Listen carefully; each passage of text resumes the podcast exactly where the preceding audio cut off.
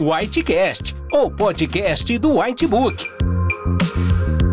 Aqui você encontrará informações atualizadas do mundo médico, relatos de casos clínicos, debates, discussão de condutas, além de descobrir como os conteúdos do Whitebook podem te ajudar nos desafios da profissão.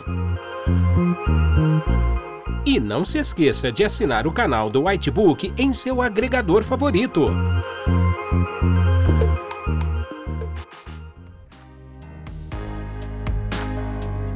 Olá pessoal, bem-vindo ao podcast do Whitebook. Meu nome é Luiz Alberto Forgerini Júnior, eu sou especialista em fisioterapia e terapia intensiva adulto, doutor em ciências pneumológicas pela Universidade Federal do Rio Grande do Sul e pós-doutor pela Faculdade de Medicina da USP e vou falar sobre a sincronia de ciclagem. A sincronia de ciclagem é dividida em dois tipos: a ciclagem prematura e a ciclagem tardia. Ambas as sincronias podem ter fatores relacionados ao ventilador ou ao paciente. Na ciclagem prematura, os fatores relacionados ao ventilador mecânico podem ser ou pode ser o tempo inspiratório estar muito curto em relação ao tempo inspiratório do paciente. Para corrigir, nós podemos então, quando esse paciente está em modo de ventilação controlada a volume, chamado VCV, diminuir o fluxo inspiratório e ou aumentar o volume corrente. Caso esse paciente esteja em ventilação controlada a pressão, podemos aumentar o tempo inspiratório para corrigir.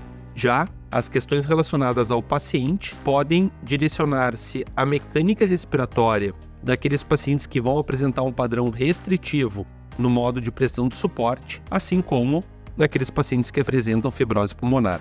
Para corrigir, quando esses pacientes estão no modo de pressão de suporte, podemos reduzir o percentual do critério de ciclagem ou ainda aumentar a pressão de suporte. Já o segundo tipo de assincronia de ciclagem seria a ciclagem tardia.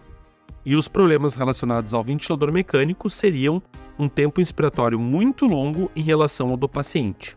Para corrigir, se esses pacientes estiverem ventilando em ventilação controlada a volume, poderíamos aumentar o fluxo inspiratório.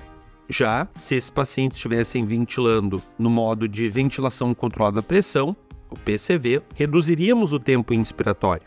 Ainda, nesse tipo de assincronia, existem alterações relacionadas ao paciente, como por exemplo, aqueles pacientes que apresentam uma mecânica respiratória compatível com doença obstrutiva, tais como os pacientes com doença pulmonar obstrutiva crônica. Para corrigir, se esses pacientes estiverem no modo de ventilação por pressão de suporte, PSV, aumentaríamos o percentual do critério de ciclagem ou ainda reduziríamos a pressão de suporte e ainda poderíamos aumentar o tempo de subida, denominado rise time. Espero que tenham gostado do podcast e para saber mais sobre o assunto, vejam o conteúdo completo no item Assincronias no Whitebook.